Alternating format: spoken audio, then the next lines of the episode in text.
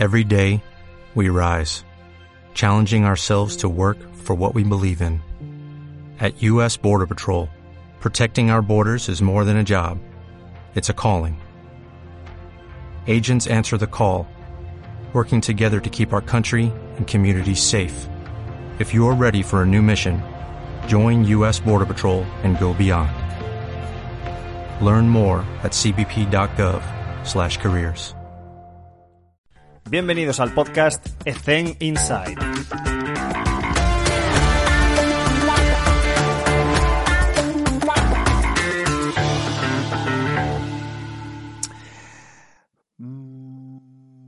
Muchísimo tiempo después, gracias a la persistencia y a la resiliencia, ya lo tenemos aquí. Después de innumerables intentos, por fin tenemos a Tim Gabbett. Ni me acuerdo, o sea, os iba a decir hace cuánto, pero es que ni me acuerdo de cuando le pregunté por primera vez a Tim Gabbett cuándo estaría disponible para una entrevista. Es un tipo muy ocupado, lógicamente, y, y por fin lo tenemos aquí.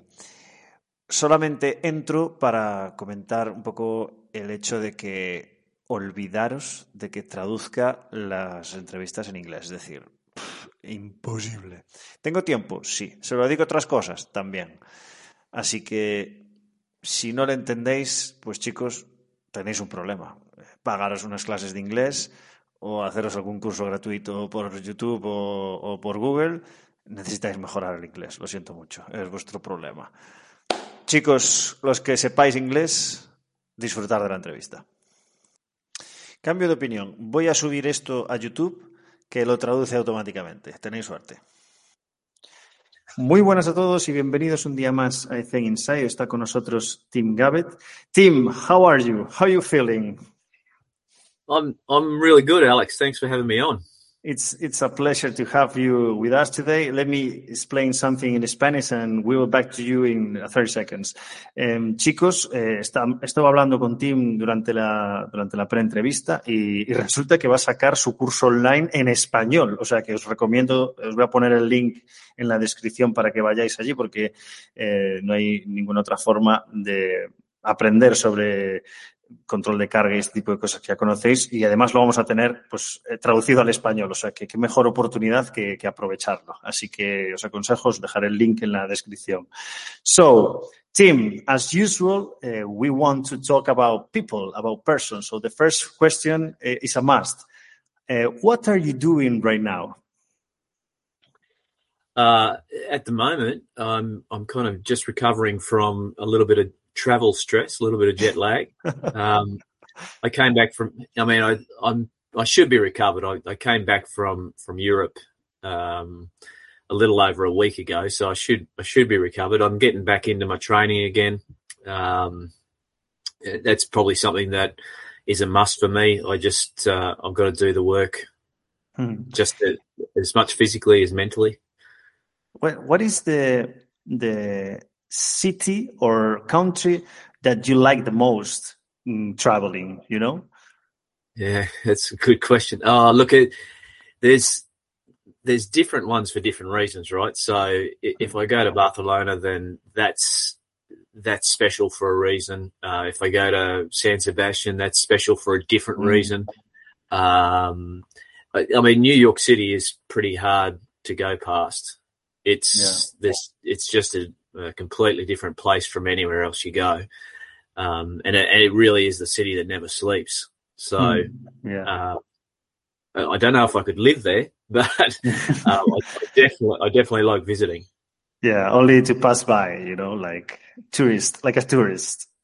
Yeah, well, look, I like. I mean, there's so much to do. You know, I, have been there so many times, and I and I always leave there going, "Oh, I didn't, I didn't do this or I didn't do that." But my my time there was really full. Hmm. So you, you, know, it's it's not as though I was sitting in the hotel room um, twiddling my thumbs. I was out doing stuff. yeah, there's yeah. just so much to do. You must make me remember when I went in vacation with my girlfriend uh, to Venezia in Italy, and we thought how the Venezia people can live here with all the tourists all the time, all day, all year. You know, like it's can, my city is completely full of tourists. You know, how how can you live like that? You know, yeah, yeah, Yeah, well, look, it's um, in in New York, I don't I don't know that they, I don't know that they're really they're really friendly people, hmm. but they just go about their business. They they don't, you know, they've they've got their music or they're they're on their phone and they just do what they're doing.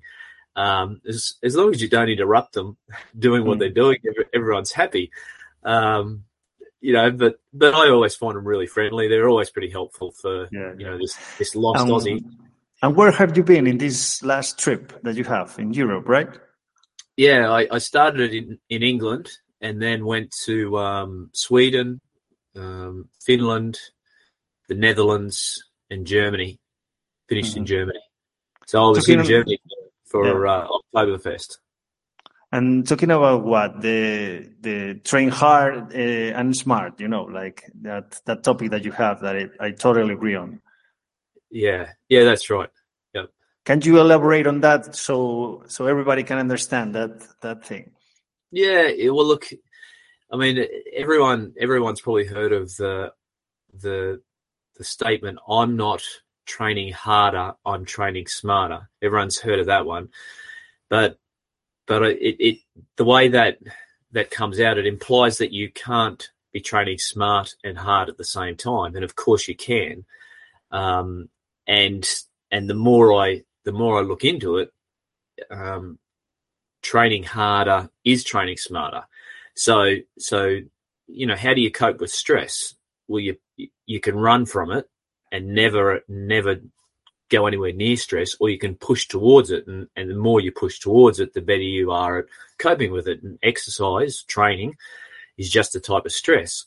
So how are you going to cope with that training? Well, I'll I'll push towards it. Hmm. Now, t- training harder doesn't necess- doesn't mean, um, you know, just th- throwing load indiscriminately at our at our athletes, just creating fatigue for the sake of it. That's not what I mean by training harder. It, what I mean is, um, build chronic load, build, build, uh, build your high speed running load, build your strength, um, build your training tolerance so that you're better able to cope with the demands of whatever activity you have to do in your life. Hmm. Yeah, I mean, basic as it is, progressive overload. Sometimes it's difficult because, for example, in uh, team sports competition, the schedule is craziness and it's getting crazier every every year. And it's hard to compete. Uh, uh, no, to compete is easy, but to put the emphasis on progressive uh, overload is difficult when you have two, three, four games in a week. You know, so do you yeah. do you know how to handle these uh, tough calendars that we have and the density of the competition during team sports? How can you handle that? Yeah, well, look, I think I think there's a couple of things. We, we, talk about progressive overload, and the reason we talk about progressive overload is is really about capacity. What we're trying to do is improve capacity, and and one way to do that is through progressively loading your athletes and um, progressively overloading them. Mm-hmm. But if you're in a situation where you're playing three or four games in a week, then it, really it's do your best. Um, mm-hmm. it, you're not going to be able to progressively overload your athletes. Or if you've if you've found a way, I'd be keeping it to yourself because um, you'll yeah. make a million you'll make a million dollars out of it. Um, but the you, you've got to be thinking if you're thinking capacity, then and and you can't overload your athletes, then how are you going to maintain or improve capacity? You still want to maintain or improve capacity. Well, the mm-hmm then you start thinking, can can we prop up capacity in the back end? If we can't front end it with load, if we can't overload, then can we can we think about um, health factors that will prop up capacity? So, can we minimize stress? Can we can we optimize sleep? Can we optimize hydration and nutrition? Um, and and we're trying to push forward on the health factors to to improve capacity. Mm-hmm. That's that's really when you're in those situations, you, you can't train more.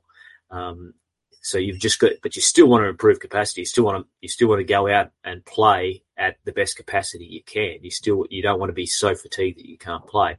That's the, that's the way to do it. And what did you learn because you travel a lot and you see so many different cultures about training training smart and training hard. For example, um, Chinese culture is is one of those that uh, you have to train hard, and hard means a lot of hours to put in, and it doesn't really care about uh, muscle soreness, and you have to do this a thousand times. Do you know? So what what what difference are are there in the in the training workload, depending on the cultures that we have? You know, what do you learn from them? Oh, look, there's there's so many yeah, different different nationalities have a different approach to training, and you, and you know China and, and Russia are really good examples of, um, you know, one more rather than one less, um, yeah. and and you're right, but you, when you're dealing with massive populations, um, if that athlete breaks, then they've got a, another athlete who's at a at a pretty good standard themselves. That's a good that, point. That could uh, you know, they could probably come and, and win the gold medal themselves. Um, they just come up and take their place. Now, if you if you're comparing that with Australia, we have a, a population of 30 million compared to, um, well, let's say 300 million in the states. Um, you know, it's it's the the difference in population is is is just too much, and and we just can't get another elite athlete yeah. to take that one's place. They have that kind of filter players or athletes, you know, in some way. Yeah, yeah. I mean, yeah, you you can't just you can't just train them until they break and then and then think that um, think that everything's going to be okay and that performance will be will be fine. So, um, know, it, there's difference there's differences between countries, but there's also differences between sports as well. So, you know, a good example is is the rugby codes. You know, mm. rug, rug, rugby league in uh, in Australia, which is on the east coast predominantly, is a, a very tough sport, and they train really hard because it's such a tough sport. Um, when you talk about strength training for for that sport, um, and and you talk to say a football person, a soccer person about strength training, depending on the team, they will tell you that their strength work is is done on the the pitch in small sided games.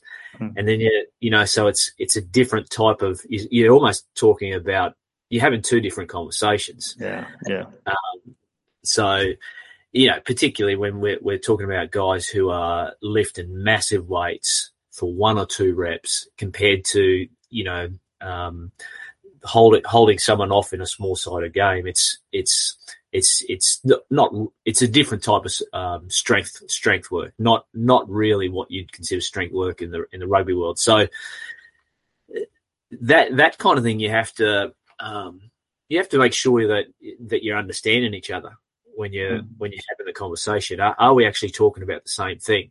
So that takes a little time to to make sure that we're um, you know if we come from completely different worlds where um, hard training means something for one person and means mm. something different for the other, um, or the terminology we use in in the difference across different sports can mean different things to different people.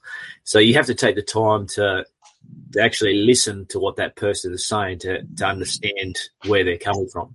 Yeah, I think uh, language is, is really important because you cannot put all your knowledge and all your experience in some words, you know, because words are noise that you can hear and you can interpret. So it's, it's, it's really different. I understand completely what you what you're saying that uh, in different sports, different languages, different contexts, and even in in the same sport, different teams, different cultures, different coaches. Uh, yeah. It's it's it's it's tricky to have those players to buy in in your culture too because they come from another countries it's it's a tough one. Team sports. Um, yeah, I wanted to talk about too um, the training load. So to make a debate out of it that that is not maybe usual. For example, let's put a person that finished uh, her PhD, for example, about training now, and you and you are the coach, right? So he says, "Okay, team, you, your your practice today has to be 28 minutes and you have to do small side games. And today we have to do this amount of training load because tomorrow we have a game and this is what you're supposed to do, right? Because the science right. says so. Yes, okay. But then there is so many things that uh, the coach, for example, don't see uh, the drills right uh, um, because they're not doing the the patterns smoothly, or I'm, I'm talking about this skill in particular um, that we need to be effective in the game against these kind of players uh, or this kind of defense in the pick and roll in basketball has to be like this. And I don't care about 28 minutes. If we have to make 32 to make it right, let's do it. So what is that balance that you have to move into what is what you have to do uh, about about the amount of workload that you do that that day versus what you have in the court in the field what you feel about the players and the team you know yeah well look it is a balance i don't know whether it's it's as fine a line as what we've been led to believe certainly not in in team sport athletes i think i think team sport athletes are a little different from from you know endurance athletes, um, mm. individual sport athletes who or Olympic athletes that they have four years to prepare. You know. Yeah, yeah. Look, they're they're training so much closer to the ceiling than mm. than what team sport athletes are. I I think in general, the gap between where where team sport athletes train and, and where they could train mm. is it's pretty large.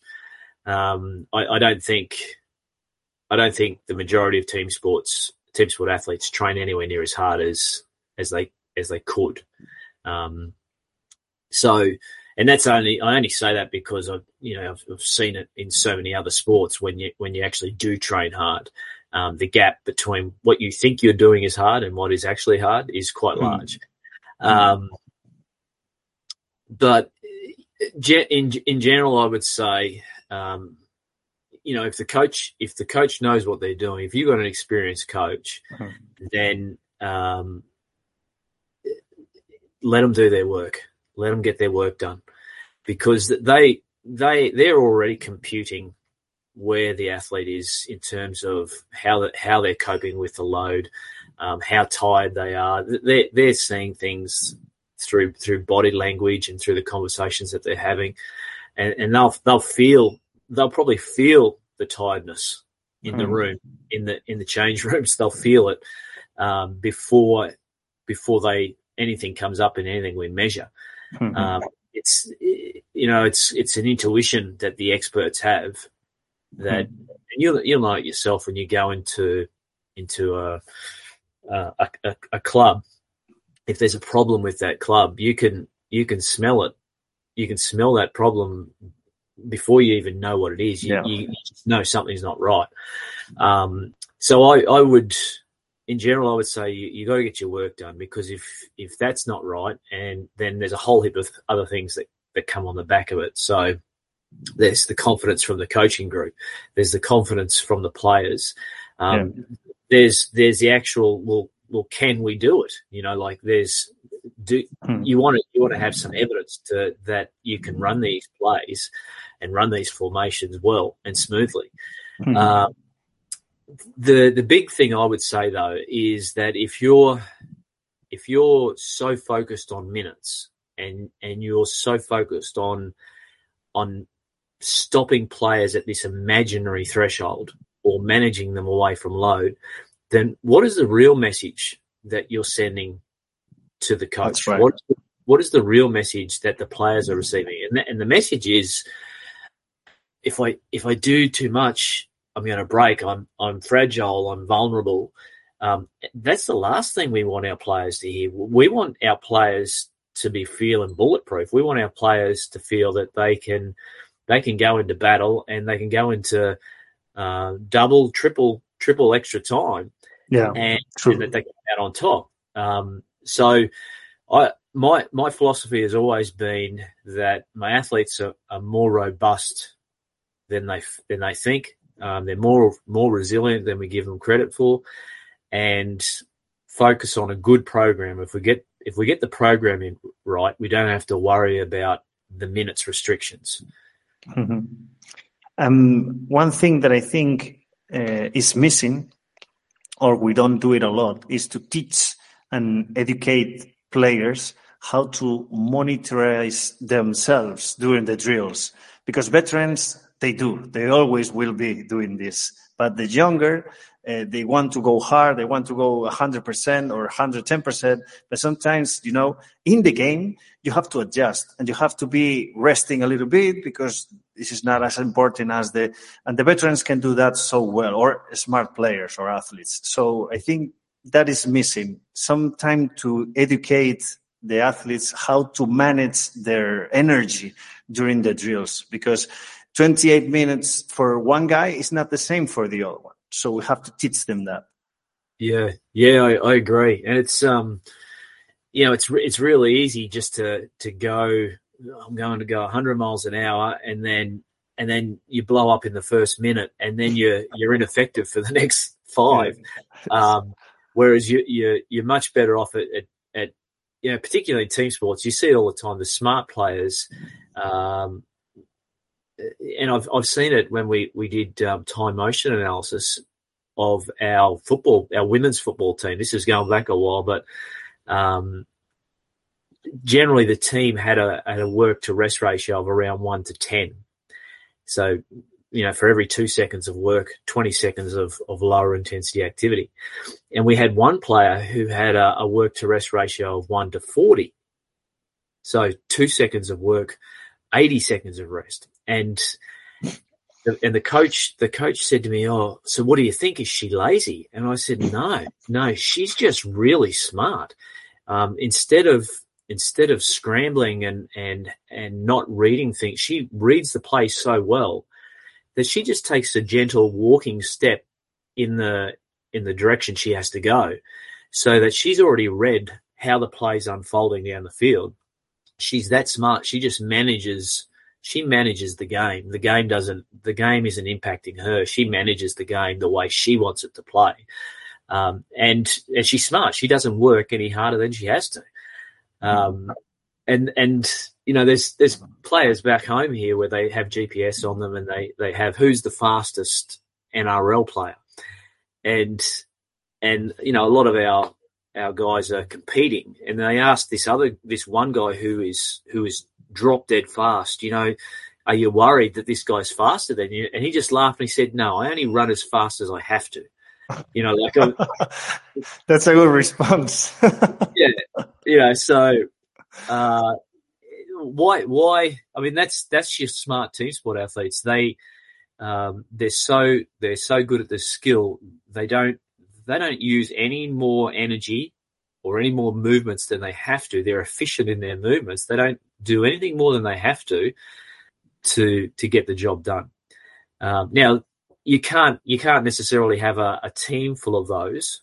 You, you still need you still need the players in your team who are the workers, who you know they contribute to the team just through work rate.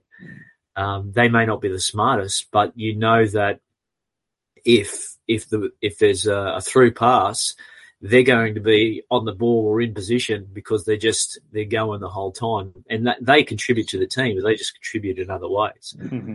What is your favorite sport? Rugby.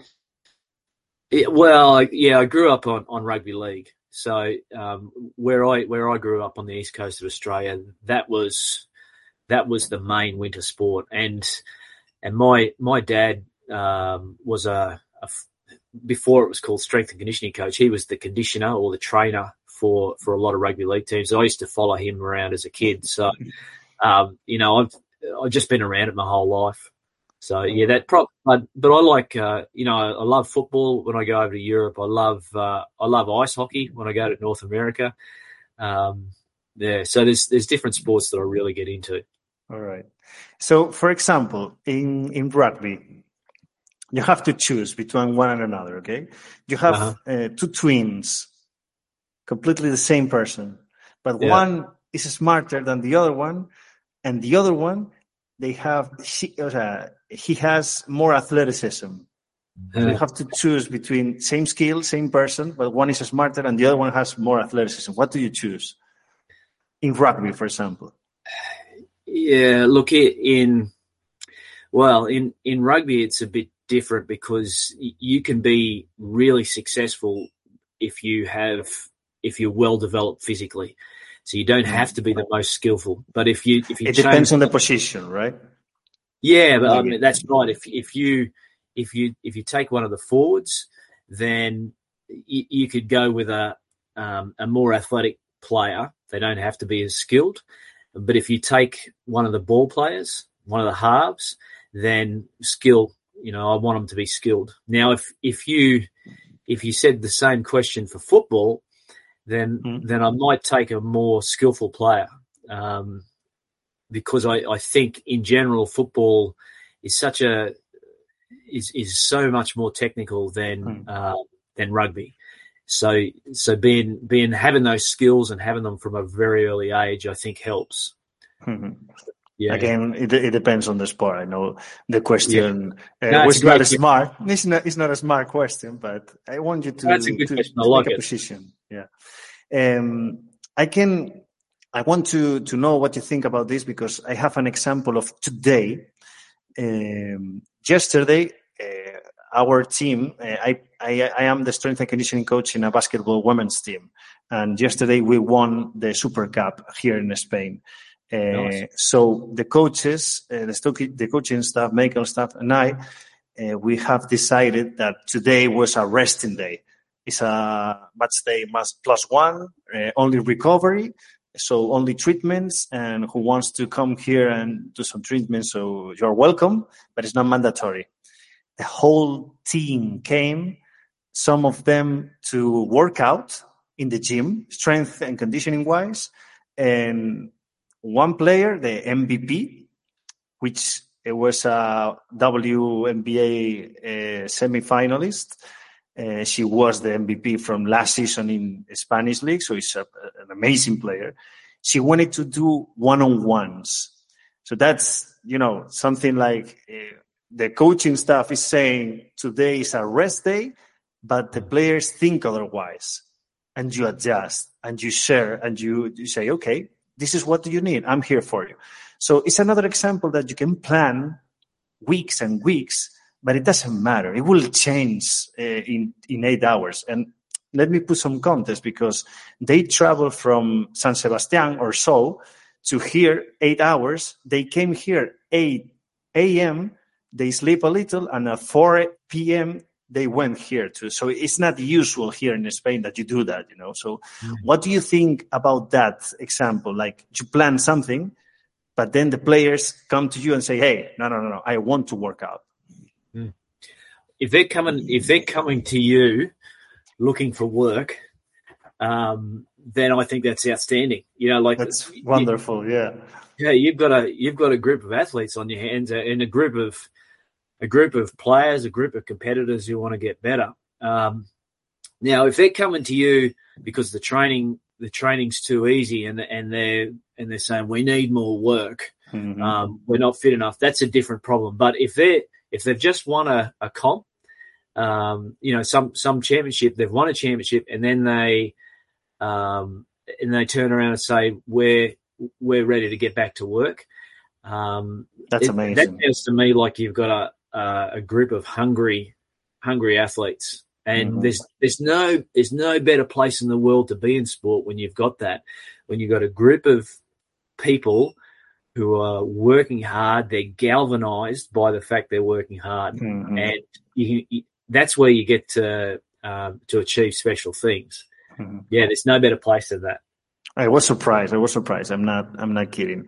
But think the opposite. Imagine that. Uh, sorry, we decided to make the day off, but you know that some players has to come because they need to adjust body composition, because they need to work on upper body strength, uh, X and O's.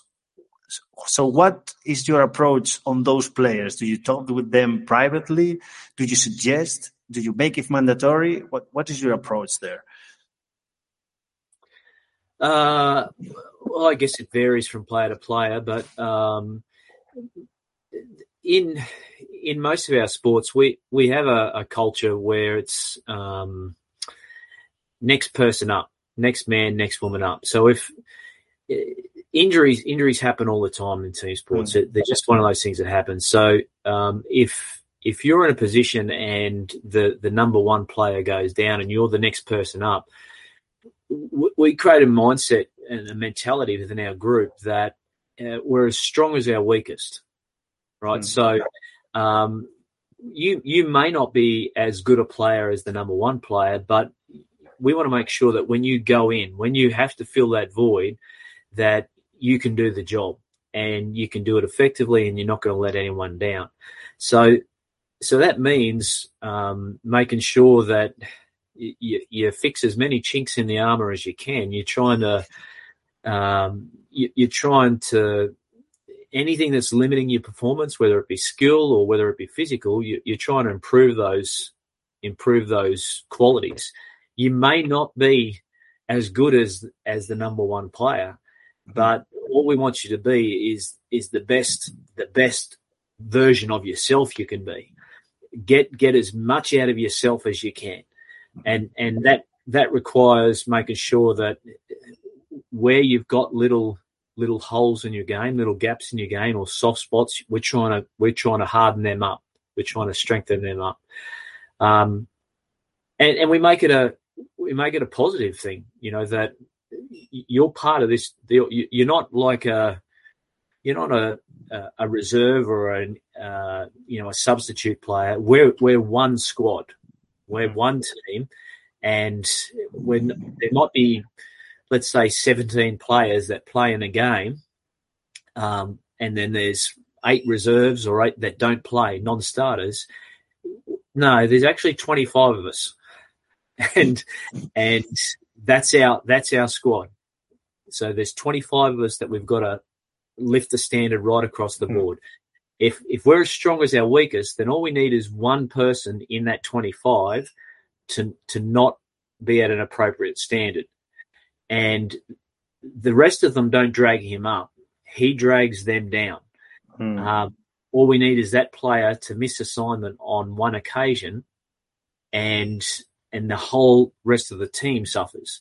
So it's all about making a contribution to the team. You're a part of this team, and and you've got to make sure that you're as strong as possible in every area you can be, so hmm. that when it's your turn, you're ready to go.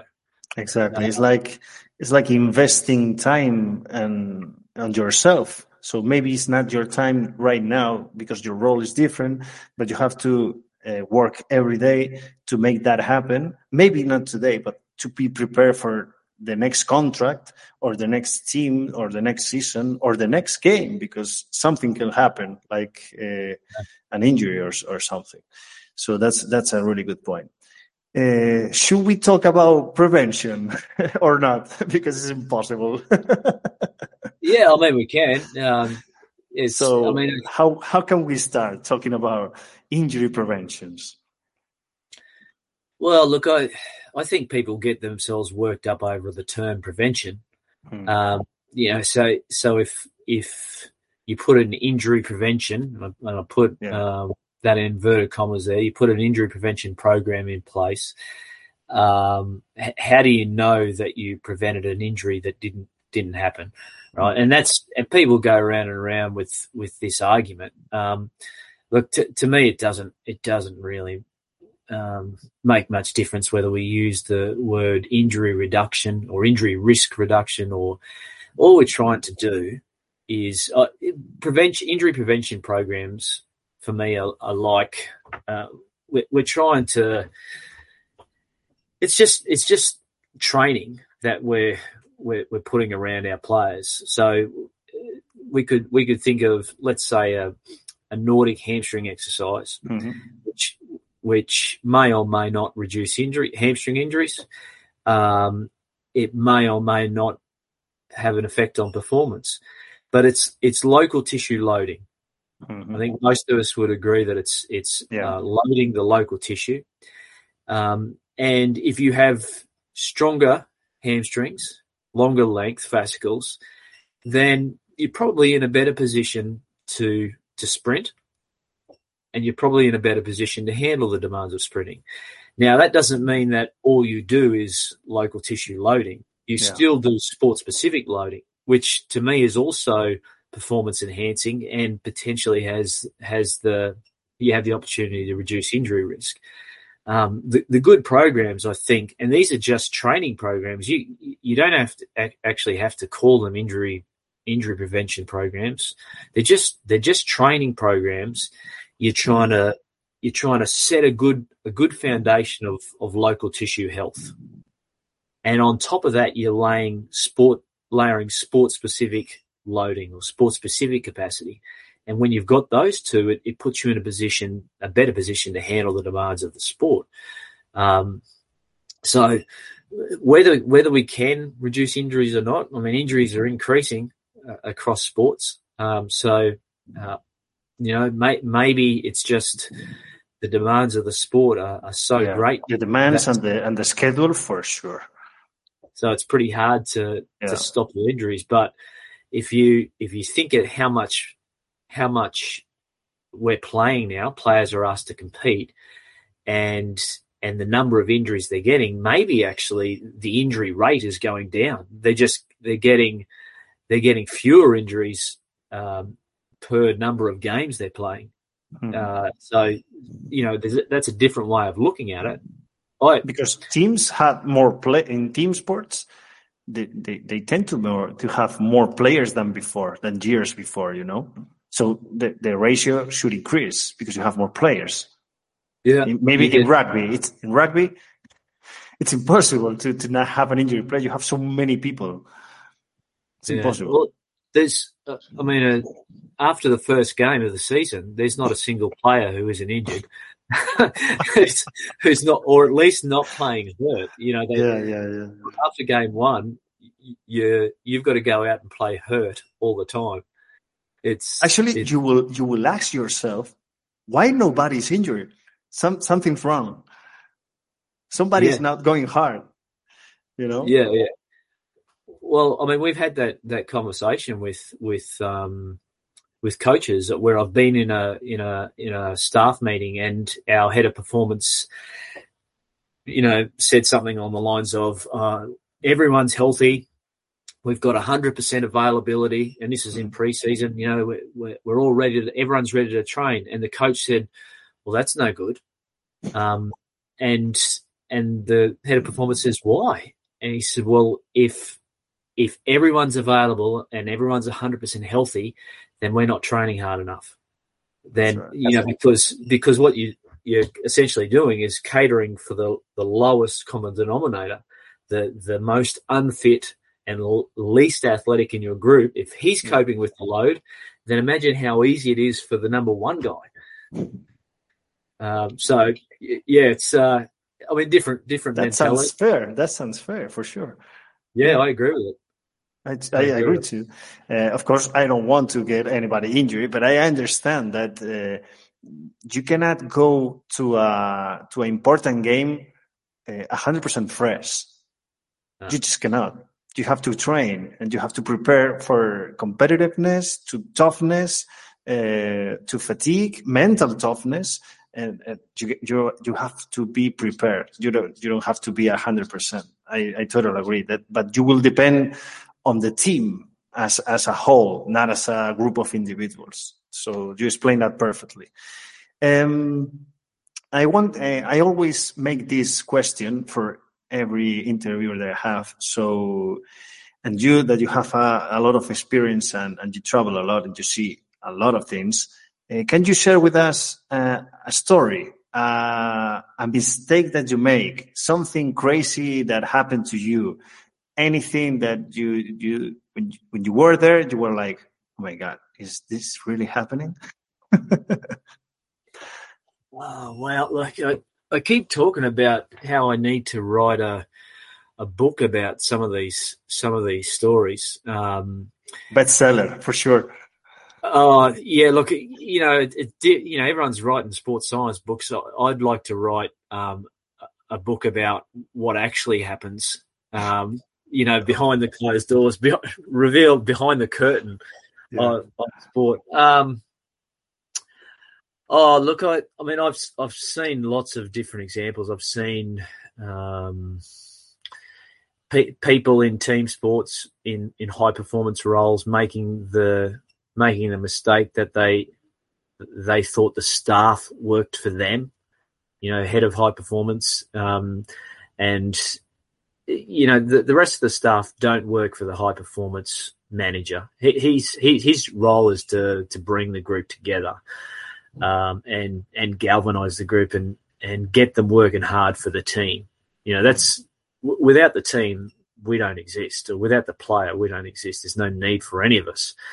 Um, uh, look, I, geez, I, I'm just trying to. There's been so many, so many funny things that have happened on trips. Some of some of them are, uh, you know, like I can't repeat them because they're. Uh, it, it's like a if this is a PG audience, um, you can say anything you want, Tim. Right, well, is free world.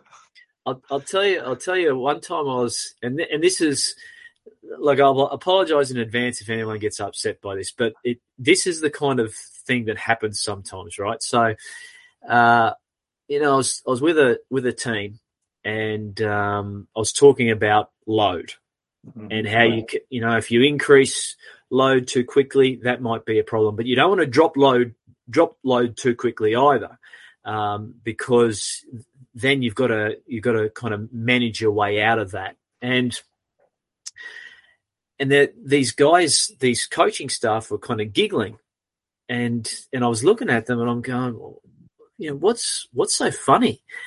And and it was in the states, and, and they said, uh, what well, what you got to realize, Tim, is that over here, load can mean ejaculatory load. And I've gone, like, I've, I've almost like fallen off my chair. I'm going, are you guys for real? Like, it's, it's like, I'm going, yeah, like, I, I, I get it. I, I understand. I, I've, I understand what the connotations of load, but like, really? Like, this I've just flown a long way to come and talk to you guys, and that's what you've got. You know, this is elite sport. Anyway, so that, I mean that there's there's those so examples, but there's there's a lot of really good ones too, right? Like um, you know things that things when I look back on, I'll document them and I'll uh, maybe I'll I will buy that book for sure you, you tell me, send me an email. Hey, it's on. I'll come back on. I'll come back on your show with a with a few with a few uh, more P, PG uh, versions of. But yeah, when he said it, I'm just going. I, I shook my head and, and, I'm going, "Get me out of oh here." Okay, um, let me make two two more questions and, and we're done. Okay, uh, we talk about so much uh, about the functions uh, of the job of the strength and conditioning coach, and I think nowadays uh, we have so many things to do, and we are paying attention in so many things, avoiding the ABC, the the basics. That uh, hey, yeah, the, the data analysis is good, but you have to pay attention on training on program designing. Uh, so pay attention on that. And if you have time enough to make that data analysis, do it. But if you are on yourself, pay attention on ABC. What is that for you, Tim? The, uh, don't forget these pillars of the strength and conditioning coach jobs or functions. Yeah, you're right. Um, look, to me, to me, um, I can I can give you an example of this. Um, I was I was employed by a, a, team, and before I before I took the role as um, conditioning coach, it was they they said to me, "What you need to realize is uh, we've just been out of uh, been thrown out of our high performance facility." And I just kind of shrugged my shoulders and I said, well, "That's okay. It's just a building to me. That doesn't mean anything." And they said, "Well, we've we've got we've got no resources or, or staff." And and I I kind of thought about it and I thought, oh, "Okay, well, this is." that's interesting. And they said, oh, we've got no money.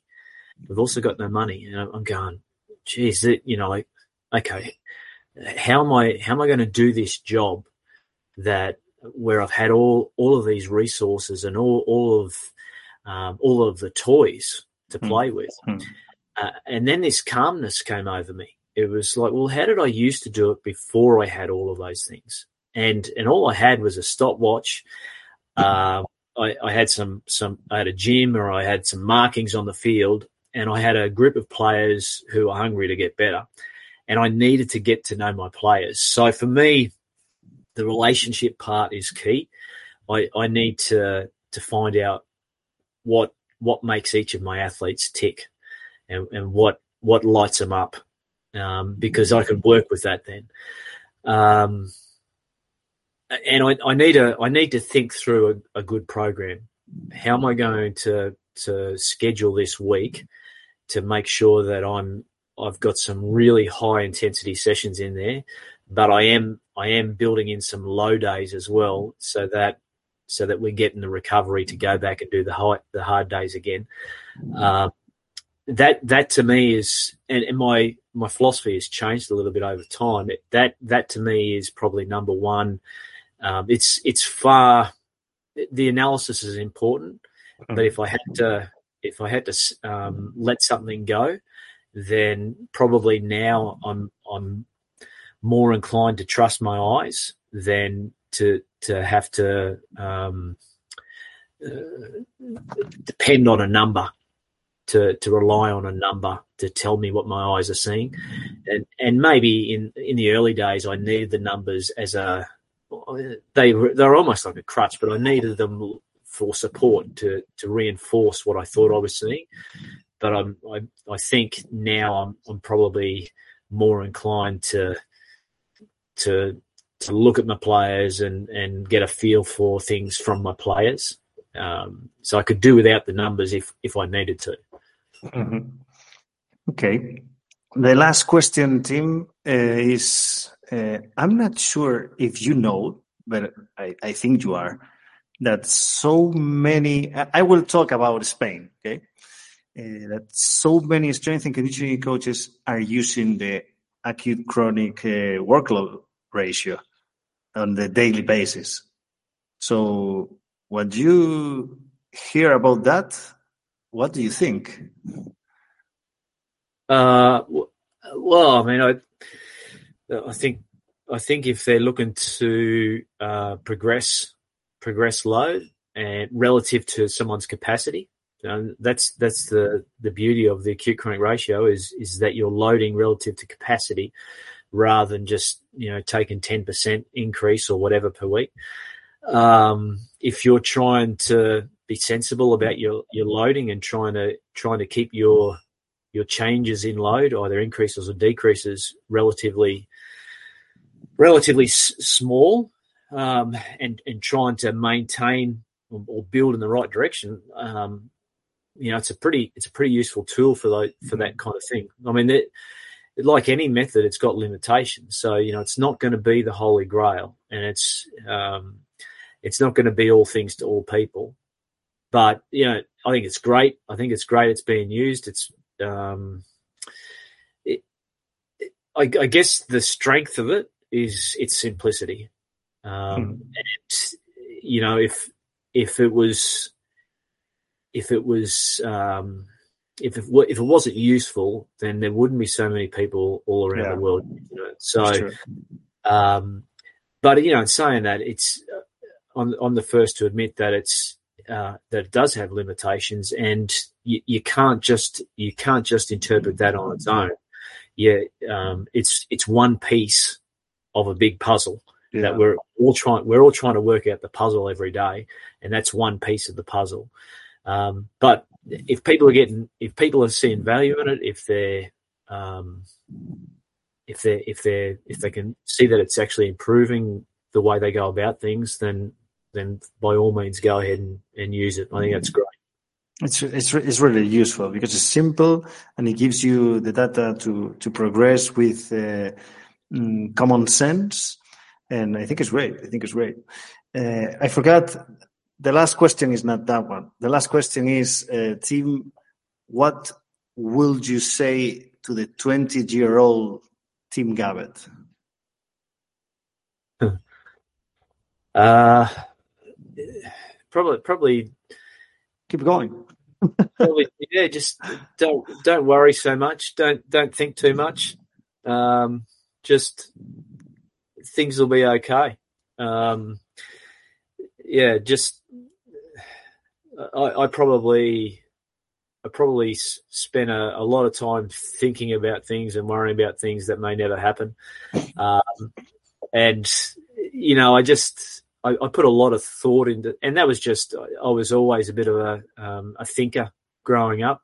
Mm-hmm. Um, and and that can be a strength, obviously. Like if you if you think a lot, um, and you think about thinking, then uh, you, you, get pretty good at thinking, right? So that can be a strength, which which has helped me in my job.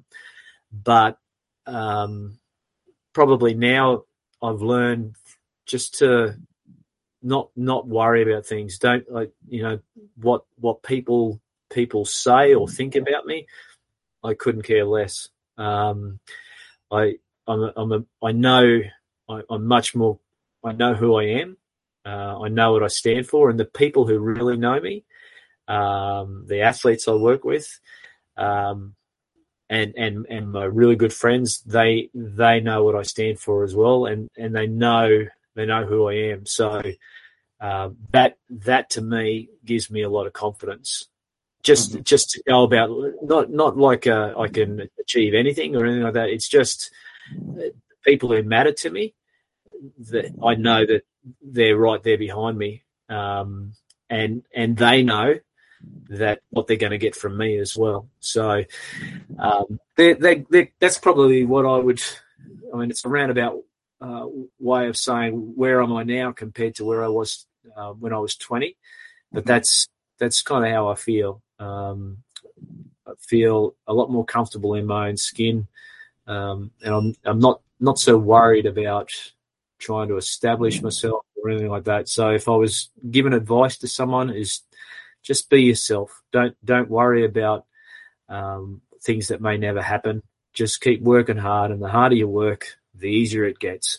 Um, think things work out for you if you if you're a good person and you and you work if you work towards helping people. You um, you do things the right way, things work out for you. I I made a lot of uh, podcasts in th- in this podcast, interviewing a lot of people, and and nobody gave this advice. This is a new one, and it's tough because it's been three years and a half, and I think uh, it's important because you make me remember that uh, I don't know who said it, but he said we spend most of the time fearing something that will never happen and, and, that's so true. Uh, and you explain it so perfectly. So I think that's a great advice uh, for the young people that they are starting in this in this job or any job. Just uh, focus on on the things that you want to achieve, and don't worry about what is this guy doing because uh, we couldn't care less, right? Absolutely, yeah. Like at the end of the day, uh, you know, when when we're we've got a, a minute's worth of breath left in us, the last thing we're going to be thinking about is what what some what joker is saying. Yeah, yeah, what some joker said about us. We're, all we're going yeah. to be all we're going to be thinking about is the people that we've loved in our mm-hmm. life, and mm-hmm. that's that's what's going to be in um, in our minds, I reckon. That's right. That's right. So, Tim, uh, let me let me tell you again, uh, what a pleasure uh, it's been for for me personally and for all of the strength and conditioning coaches that are, are listening. Uh, so thank you for your time. I know you have some of jet lag, so thank you for for your time and the effort too. So please get some rest. Sleeping is uh, number one always, and then comes all the rest. So, Tim, please finish this interview yourself. Yeah, well, look, th- thanks, Alex. I, I um, yeah, I've really enjoyed this one too because it's uh, it's a little bit different from the others in that you know a lot of a lot of people focus on the stuff we do, yeah, yeah. rather than rather than the the people. You know, so I um, to me to me having a, a chat with you and getting to know you a little better on a personal level rather than rather than just focus on the work because the work is pretty similar from person to person. Yeah. Um, so yeah, Now we train harder, right? yeah, But yeah. We train harder. So, some people train harder than others. That's right. Yeah. Okay, it's been a pleasure. Tim, uh, please take care. Okay. Thanks, Alex. See you. Bye bye. Bye.